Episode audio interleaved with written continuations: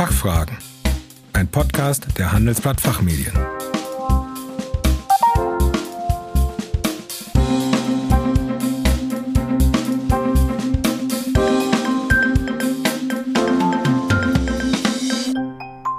Herzlich willkommen bei den Handelsblatt Fachfragen. Sie hören ausgewiesene Experten zu Brennpunktthemen aus Wirtschaft, Recht und Management.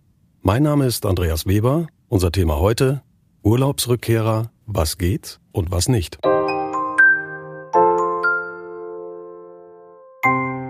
Die Sommerferien sind in den meisten deutschen Bundesländern zu Ende und die Schulen haben mit besonderen Hygienemaßnahmen den Betrieb wieder aufgenommen.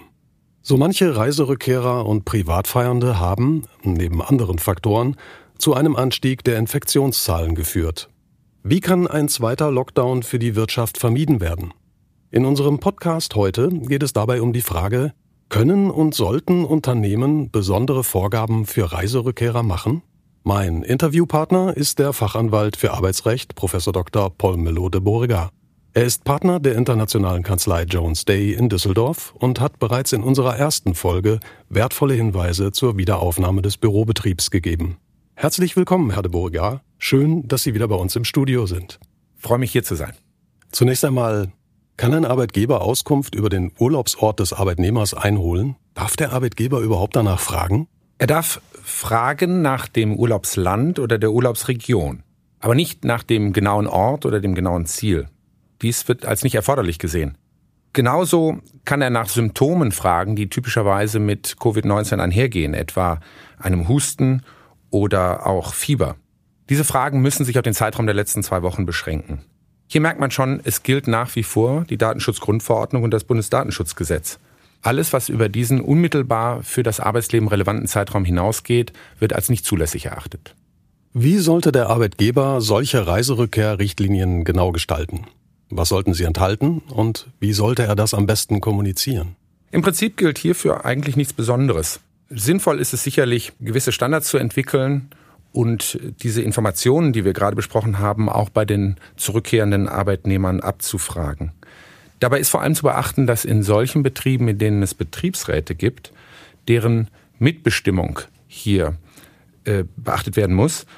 Äh, das heißt, wenn wir Fragen der Ordnung des Betriebs haben, äh, dann muss mit dem Betriebsrat zuvor eine Einigung in Form einer sogenannten Betriebsvereinbarung getroffen werden und die Kommunikation erfolgt dann in ganz normalem Wege im Intranet oder durch Aushang, wie es eben in dem jeweiligen Betrieb üblich ist. Kann eine Homeoffice-Quarantäne angeordnet werden? Was sind die Voraussetzungen dafür? Nein, Homeoffice und auch eine Quarantäne kann der Arbeitgeber nicht anordnen. Grundsätzlich gilt, der Arbeitgeber ist Herr im Betrieb, der Arbeitnehmer Herr zu Hause.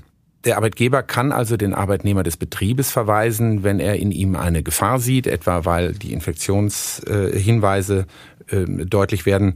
Ähm, er kann ihn aber nicht äh, außerhalb des Betriebsgeländes irgendwo äh, speziell hinsetzen. Ähm, viel entscheidender ist hier eigentlich die Frage, was ähm, passiert denn, wenn der Arbeitnehmer ausfällt. Da ist vor allen Dingen im Moment stark die Diskussion, wenn der Arbeitnehmer aus einem Risikogebiet zurückkehrt und sich durch ähm, ja, staatlichen Hinweis in Quarantäne begeben muss, ähm, ob der Arbeitgeber hier den Schaden zu tragen hat, der ihm dadurch entsteht. Ähm, insbesondere wird diskutiert, wie es ist mit Arbeitnehmern, die sich vorsätzlich in ein bereits vor Urlaubsantritt als Risikogebiet erklärtes äh, Land gegeben haben und somit also sozusagen vorsätzlich auch ihren eigenen Ausfall ähm, herbeigeführt haben. Letztlich müssen diese Arbeitnehmer aber keine große Angst haben, denn das Infektionsschutzgesetz gilt in dem Fall auch hier, äh, was insbesondere auch ähm, Ersatzleistungen angeht. Um auf den eigenen Schutz zurückzukommen, könnte denn ein Arbeitnehmer sich jetzt quasi selbst eine häusliche Quarantäne anordnen, weil er beispielsweise in einem sogenannten Risikogebiet war? Vor allem, wenn jetzt das Unternehmen keine entsprechenden Vorgaben gemacht hat. Ja, grundsätzlich schon. Der Arbeitnehmer muss hier mitdenken. Ähm, ähm, es gibt ja auch die staatlicherseits die Aufforderung, sich dann in Quarantäne, in freiwillige Quarantäne äh, zu begeben, wenn man aus einem Risikogebiet zurückkommt. Ähm, die Arbeitgeber werden das in der Regel auch mitmachen. Mein meine Beobachtung ist, dass da, wo Homeoffice-Arbeit äh, praktisch möglich ist, diese auch umgesetzt wird. Da haben wir in den letzten Monaten ja auch viel dazu gelernt und auch die Ausrüstungen entsprechend äh, nachgezogen, sodass viele Arbeitnehmer in der Lage sind, diese zwei Wochen Quarantäne von zu Hause aus äh, zu arbeiten. Wenn dies nicht möglich ist, werden aber auch in der Praxis regelmäßig pragmatische Lösungen gefunden. Ähm, wichtig ist, äh, dass ähm, hier ähm, der Schutz der Allgemeinheit und vor allem auch der Kolleginnen und Kollegen vorgeht. Herr de Burger, zum Schluss noch eine allgemeine Frage. Wie ist Ihre Einschätzung zum weiteren Verlauf der Corona-Pandemie für Unternehmen? Sehen Sie die Wirtschaft und den Arbeitsmarkt weiterhin als gefährdet? Ja, das muss ich schon so sagen. Ich halte den, ähm, die Wirtschaft und den Arbeitsmarkt für weiter gefährdet und mehr denn je. Denn was wir beobachten ist, dass die vergangenen Monate noch mit Liquidität und starken staatlichen Hilfen durchgehalten wurde. Ähm, wir wissen aber nicht, was die kommenden Monate und vielleicht sogar Jahre bringen werden.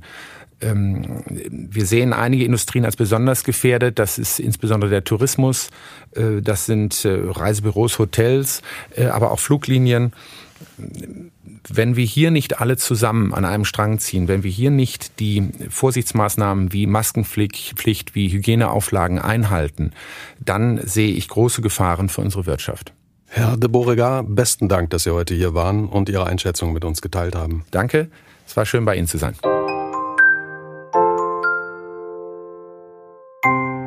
Mehr zu diesem Thema und ähnlichen Fragestellungen erfahren Sie in unseren Zeitschriften Der Betrieb und Der Betrieb Arbeitsrecht. Die Links dazu haben wir für Sie in den Show Notes hinterlegt. Schließlich bleibt mir noch, mich fürs Zuhören und Ihr Interesse zu bedanken. Wir hoffen, dass wir einige Fragen für Sie klären konnten. Machen Sie es gut und bis zum nächsten Mal. Das war Fachfragen, ein Podcast der Handelsblatt Fachmedien.